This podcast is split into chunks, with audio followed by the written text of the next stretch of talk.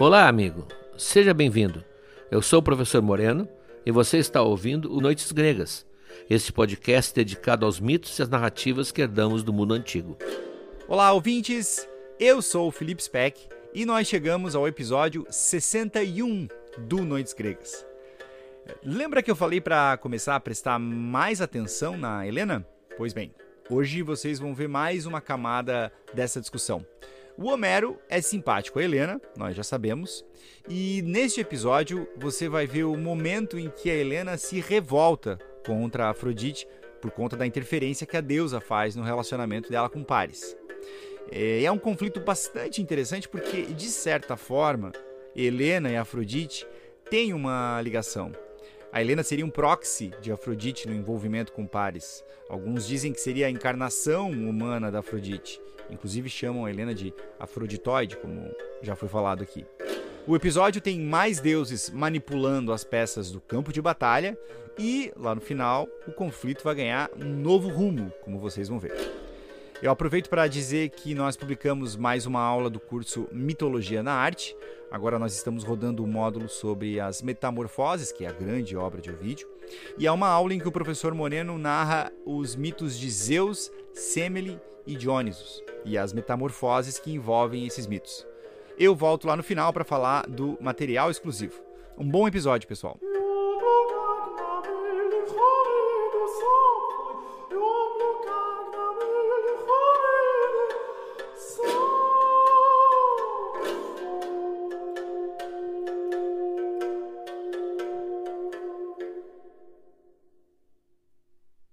Como você viu no episódio anterior, o duelo decisivo entre Paris e Menelau terminou de uma maneira muito confusa. Depois de se pendurar no capacete de Paris e quase estrangulá-lo, Menelau de repente fica sozinho, sem o seu oponente na sua frente, porque Afrodite interveio numa nuvem, alguns dizem de neblina, outros numa nuvem de poeira, e raptou o Paris, sequestrou o Paris, levou-o voando de volta para os aposentos dele lá em Troia. E no campo de batalha, os exércitos estão sentados para assistir, todos estão perplexos, sem saber onde é que se meteu o filho de Príamo, para saber o resultado do duelo. Afrodite desceu diretamente do Olimpo para pagar uma dívida, na verdade. Porque Paris, ao lhe dar o título aquele da mais bela, criou com ela uma dívida de gratidão. E ela não vai abandoná-lo nunca. Ela então o transporta lá para os aposentos dele. Entenda-se que os aposentos dele ficam naquilo que eu chamei uma vez de condomínio do primo.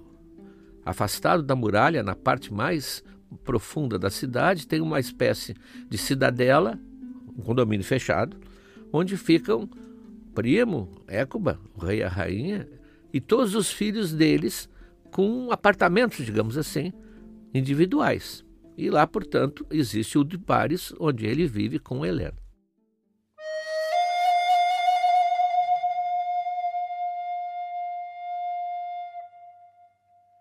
Deixando Paris no quarto deles, ela volta para a muralha para procurar a Helena que estava lá assistindo, como nós vimos, a luta entre o ex e o atual, junto com os anciãos de Troia, o Príamo, que estavam lá ansiosos para saber o desfecho daquela batalha. Quando Afrodite chega lá, Helena está rodeada de mulheres troianas. Ela está começando a enturmar, como se diz. Ela já não é mais antipatizada, ela sempre se demonstrou muito simpática e no começo havia hostilidades naturais das senhoras troianas, das amigas troianas, digamos assim. Mas pouco a pouco ela foi conquistando as boas graças e ela estava agora lá, junto com as outras, discutindo, tentando entender o que, é que tinha acontecido.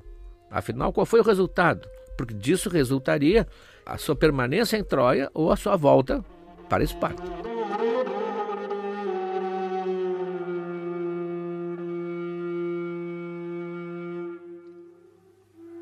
Afrodite, evidentemente, ela toma outra aparência. Ela assume a figura de uma velha, uma anciã, que tinha ajudado Helena muitas vezes a fiar a lã e a usar o tear lá ainda em Esparta. E era uma senhora muito querida para Helena.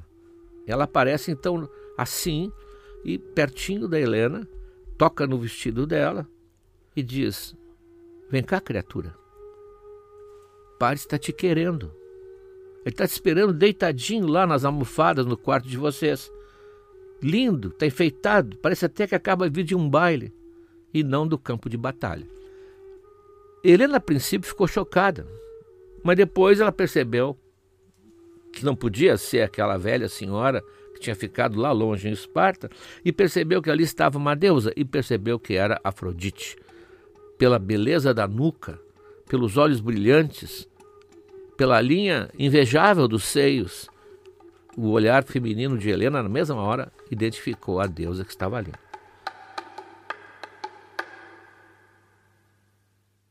Se alguém pensa que ela ficou amedrontada, pelo contrário, Helena ficou extremamente irritada. Aliás, nesse episódio, nós vamos revelar um lado que pouca gente conhece de Helena, que parece sempre um personagem passivo e uma mulher que resolveu abandonar o marido, apaixonada por um, um jovem que apareceu na sua vida, e vamos ver que ela tem toda uma luta interior e toda uma raiva contra Afrodite, a quem ela culpa pelo que está acontecendo. Então, com essa raiva contida, ela responde de uma maneira até inadequada para uma deusa. Deusa traiçoeira, ela diz. Por que tu vive me enganando? Agora que o Menelau surrou o Pares lá e quer me levar para casa, essa desavergonhada esposa que eu fui, agora tu quer me mandar para algum outro lugar? Para acompanhar algum outro homem? Para viver numa outra cidade? para encontrar outro bonitinho que no fundo tu é que gostaria, que gostaria de estar com ele? Outro homem que tu queres que eu ame por ti, como no fundo tu está fazendo com pares? Ele está lá no quarto, é? Então vai lá. Vai lá, vai te sentar junto dele. Vai mimá-lo. Vai adorá-lo.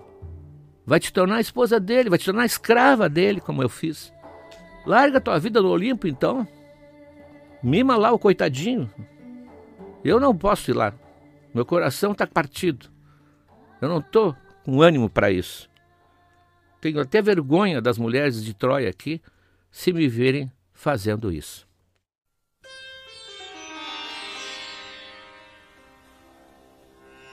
Bom, ouvindo isso e vendo o tom de Helena, se não fosse uma deusa, eu poderia dizer ela monta num porco. Ela fica possessa com a Helena. Né? E aí despeja nela também uma fúria que parece que é recíproca. Né? mulherzinha obstinada, tu me provoca de novo, eu te abandono. E passo a te odiar com a mesma intensidade que agora eu gosto de ti. Não te mete. Ouvindo isso, agora Helena ficou amedrontada. E preferiu acompanhar a deusa, mas em silêncio, conseguindo passar pelas amigas troianas sem que elas percebessem. Quando chegaram aos aposentos, as servas que estavam lá discretamente sumiram, foram fazer outras coisas, porque perceberam que havia um clima diferente. Mas a Afrodite entrou no quarto junto com Helena e colocou uma cadeira, fazendo Helena sentar diante de pares para que ela ficasse olhando para ele. Mas Helena mantinha os olhos baixos e não queria falar nem com ele, nem com Afrodite, mas falou para o chão, meio de viés, assim, não querendo olhar para o marido. Então, voltaste do combate? Quem me dera que tu tivesse morrido lá nas mãos daquele que tu dizia que era bem melhor que ele, ah, daquele que um dia foi meu marido. Vivias dizendo que era mais homem que Menelau, tanto na mão quanto na lança. Vai lá agora então. Vai, desafia, homem para homem. Vai no mano a mano. Mas eu até te aconselho, não faz isso, porque vai te dar muito mal. Está despreza, Paris. Mas tô, desprezo total. Mas Paris, revelando o seu caráter, que vai ficando bem definido na Ilíada, nem acusou o golpe, ah, nem ficou envergonhado, nem ruborizou. Mulher, não me ofendas. Chega de insulto. Menelau venceu porque foi ajudado por Atena. Mas na próxima, venço eu. Eu também tenho Deus a meu lado. E agora deixa disso. Deixa disso e vamos para a cama, para as delícias do amor. Porque eu estou te querendo demais agora. Nunca senti tanto desejo, nem mesmo na primeira vez, quando fugimos de Esparta, naquela noite que eu te possuí na pequena ilha de Cranai. E assim falando, subiu no leito e puxou Helena para cima do seu corpo.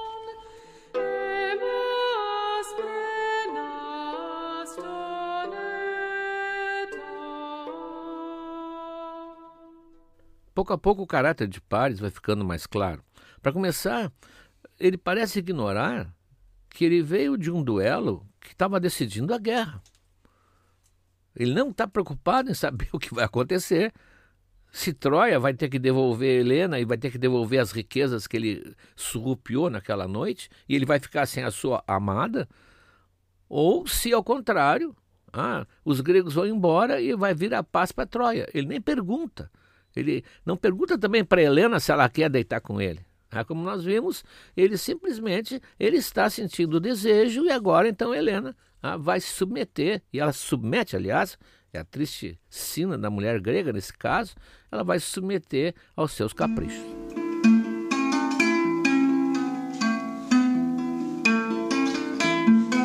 Enquanto isso acontecia no quarto de Paris e de Helena, lá na planície, com todos os exércitos sentados ainda, perplexos, Agamemnon caminhava de um lado para o outro.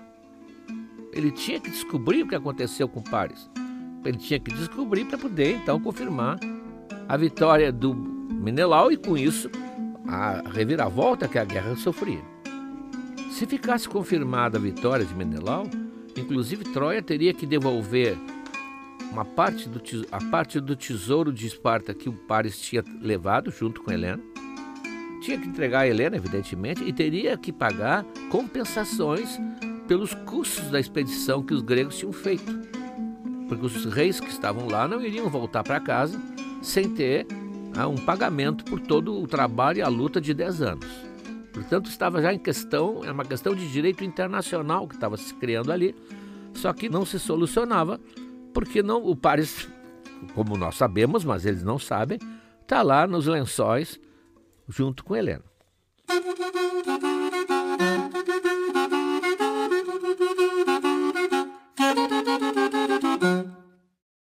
Quem acompanha toda essa confusão, menos o que se passa no quarto, evidentemente, mas quem acompanha toda essa confusão é o Olimpo. O Olimpo está reunido.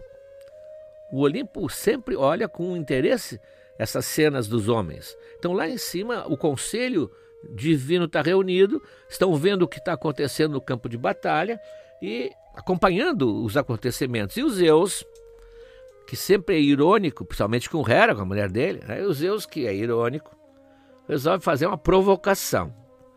Então ele diz assim: ó, vê, Menelau tem duas assessoras aqui entre nós, a Hera, minha mulher, e a Atena, a minha filha.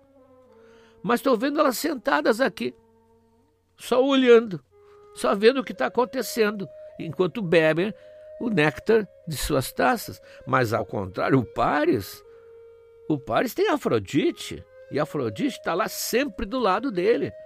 Ah, agora mesmo salvou quando ele estava praticamente pensando que já ia morrer. Que diferença! Bom, mas tá bom, mas vamos decidir aqui. O que, que nós vamos fazer? Vamos atiçar de novo os combates? Ou vamos incentivar que eles façam um pacto de amizade entre as duas forças? Para mim, essa ideia me agrada muito, se vocês aceitarem. Porque a cidade do velho primo, assim, se salva, continua de pé, Menelau volta para casa com a Helena, a paz se faz. E sempre a paz é melhor.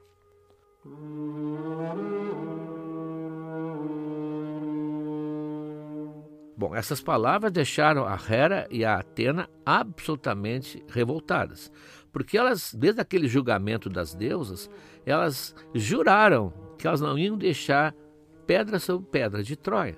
Então a ideia da paz, que seria a melhor de todas para todo mundo, para elas não é boa. Elas querem que a guerra continue, primeiro, e que Troia seja destruída, segundo. Então essa fala pacificadora de Zeus é totalmente contra os interesses delas. Atena, evidente, fica quieta. Ela é a filha de Zeus e ela respeita o poder do pai. Mas a Hera, evidentemente, não vai ficar calada. Ela jamais fica calada diante de Zeus. Ela fala de igual para igual. O que, que está dizendo aí, o filho de Crono? Filho de Crono. Ah, é como se a mulher da gente de repente dissesse: e, o que, que está dizendo aí, o fulano, filho de Beltrano? Aí é chumbo grosso, né? Ou quando trata pelo nome completo, com nome e sobrenome, a gente sabe, né? Aí a coisa vem, vem quente de lá. O que está dizendo aí, filho de Crono? Todos os esforços que eu fiz, todo o meu suor, tudo que eu dediquei para derrotar Primo, vai ser apagado assim? Vai se perder? Vai ser jogado fora? Bom, tá, se a decisão for essa, tua, faz como tu quiseres. Mas pode ficar sabendo, muitos de nós aqui não concordariam com isso. Não esqueçamos que a Grécia, mesmo mitológica, já começava a um certo espírito democrático. No Olimpo havia o poder supremo, mas ele ouvia os outros. Ele ouvia bastante os outros. Zeus é extremamente conciliador. Pois isso deixou Zeus perturbado. A ideia é que houvesse outros que não quisessem a paz. Mas por que essa sanha toda contra Primo, Hera? Contra o povo dele? O que, que eles fizeram tão grave para ti? Essa raiva só vai passar, pelo que eu estou vendo, no dia que os portões e as muralhas caírem, vierem abaixo, e junto com eles o primo e toda a sua gente. Pois então faz, faz com Troia que tu quiser, se isso trouxer mais paz no nosso casamento.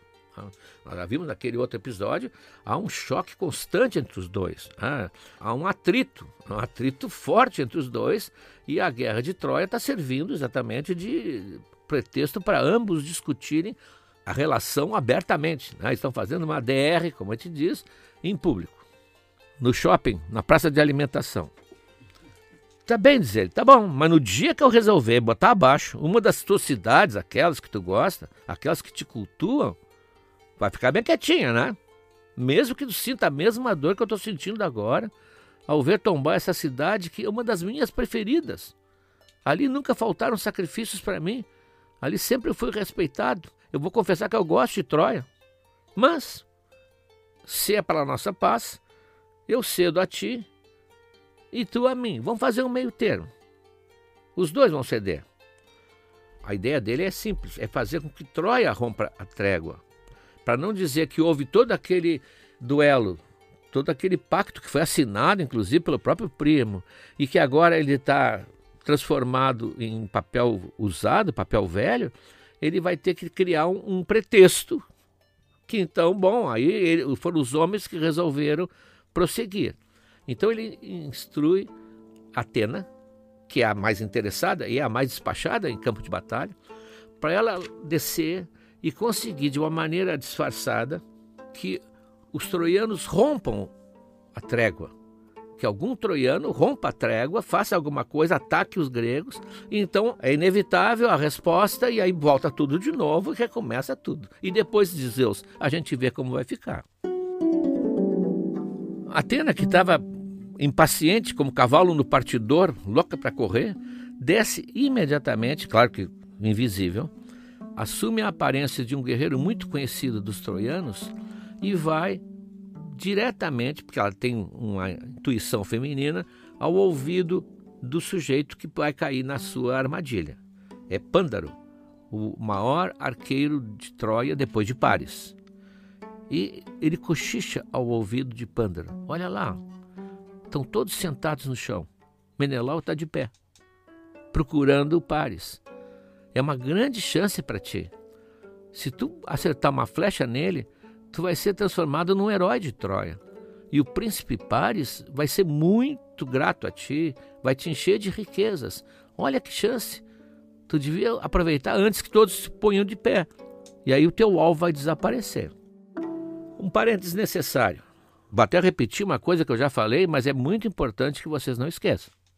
Não existiria a história da Ilíada, não existiria a narrativa se os deuses não participassem. É como nós vamos ver depois de uma hora do oráculo especial, o problema do filme Troia, ah, que virou apenas uma guerra de homens. Desde o início nós estamos vendo os deuses interferindo, Atena impedindo que o Aquiles reaja contra o Agamenon, a Hera e a própria Atena interferindo em tudo que acontece. Nós vamos ver depois a Afrodite, acabou de aparecer também, salvando Paris na hora H, e veremos muitas outras intervenções. Isso é que torna a Ilíada um tratado mitológico, digamos assim. É essa intervenção é, dos deuses é que torna a história tão movimentada. Tirem os deuses, vamos ter homens suados, ensanguentados, cheios de pó, lutando contra outro grupo igual. É só isso. Isso é a guerra. Isso é sujo. Mas aqui há essa mistura maravilhosa do invisível, do engano, da armadilha, do embuste. Isso é que torna a Ilíada a única história de guerra realmente bonita, digamos assim. Ainda mais uma guerra feita por amor, segundo a ideia. É totalmente diferente de qualquer outra.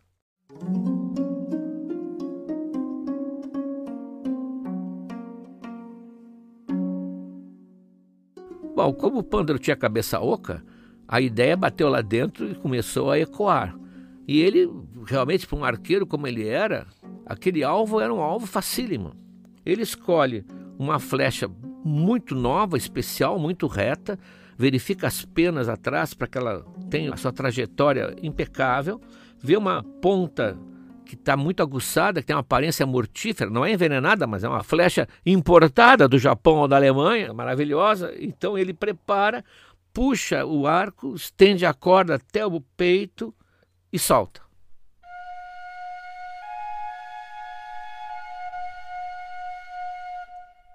Fazendo uma prece a Apolo, que é o deus do arco, ele solta aquele barulho, aquela vibração característica,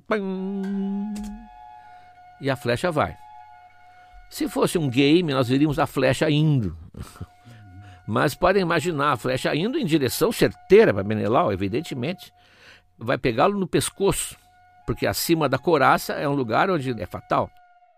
Mas Atena, assim como uma mãe vigilante desvia uma mosca que vai pousar no seu filhinho adormecido, Atena desvia a seta para um lugar onde não haverá perigo de morte, mas causará o ruído e a confusão que ela pretende.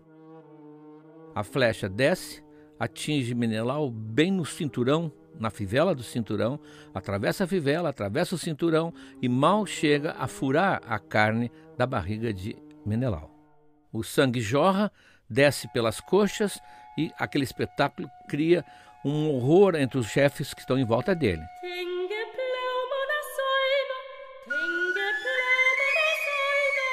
Próprio Menelau examina o ferimento e percebe que a ponta da flecha não entrou totalmente no seu corpo. Aquela serrilha que a flecha tinha está fora. E ele, portanto, fica mais tranquilo, mas Agamenon está apavorado.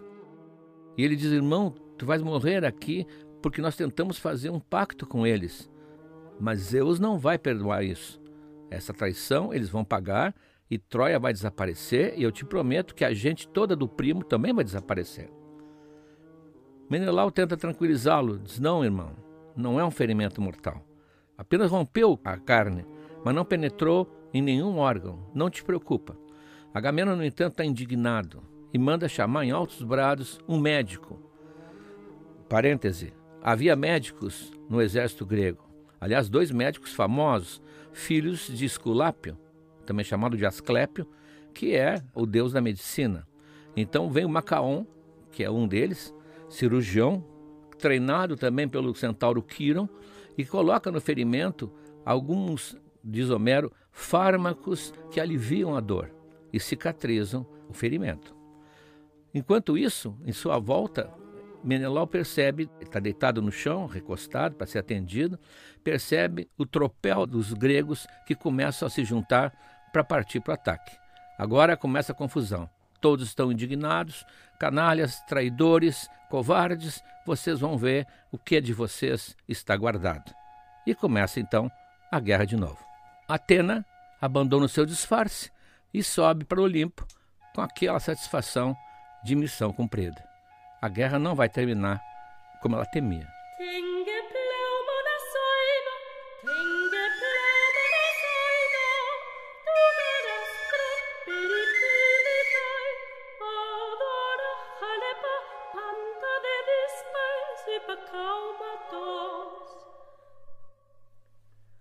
É importante gravar na memória o que aconteceu com Helena nesse episódio.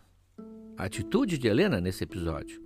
Porque por trás da guerra de Troia paira sempre uma discussão que divide os leitores em grandes grupos. Os que acreditam na inocência de Helena, os que acreditam em parte na inocência de Helena, os que acham que Helena é uma desavergonhada, ou os que acham que Helena estava realmente num casamento muito errado e que ela viu a chance de reencontrar o amor. Nós temos vários partidos que se dividem quando se lê a história de Troia. Aqui nós estamos vendo, como nós estamos vendo esse trecho, é um trecho abarcado pela Ilíada, já que nós vimos uma parte toda de histórias em que Homero não falou. Como nós estamos aqui iluminados pelo sol do Homero, a gente nota que para Homero a Helena não parece muito contente. A Helena parece que está reclamando de Afrodite, de ter sido vítima de Afrodite, que vai ser uma das teorias. Nós vamos ver que isso criou um quebra-cabeça para o grego. Por quê? Porque, como nós veremos na Odisseia mais tarde, Menelau e Helena voltam a viver normalmente como marido e mulher. Uma vida pacata. Telêmaco, filho de Ulisses, vai visitá-los eles estão muito bem. Ora, como explicar que ela abandona o marido, abandona a filha, sai de Esparta, vai viver com pares, e, e depois o, o Menelau convoca os, os seus pares, os reis, os colegas, para lutarem contra Troia, para reaver Helena. E ele volta com ela numa boa? Como? E a honra do homem grego? E os chefes dos outros países não vão achar que a Grécia é mole? Não defende as suas rainhas, as suas princesas? Como conciliar isso aí? É um longo trajeto, mas acabamos de ver nesse episódio uma parte que é a visão de Homero sobre ela, em que se nota um olhar extremamente simpático, que nós deveremos levar em conta quando formos chamados aqui mesmo no Noites Gregas a julgar finalmente a bela Helena de Esparta.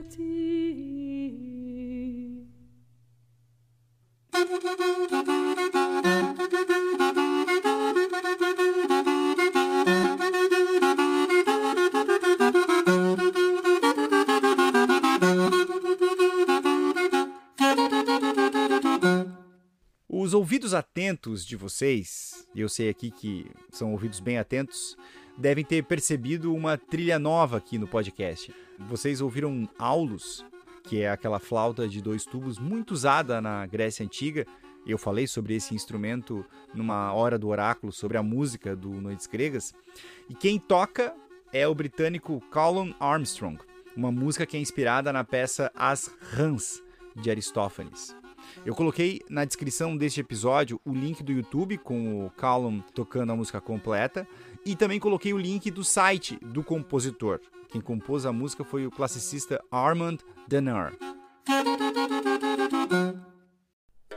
Falando de material exclusivo, nós publicamos lá no site o PDF com três textos para você se aprofundar nos mitos que o professor Moreno narrou agora neste episódio.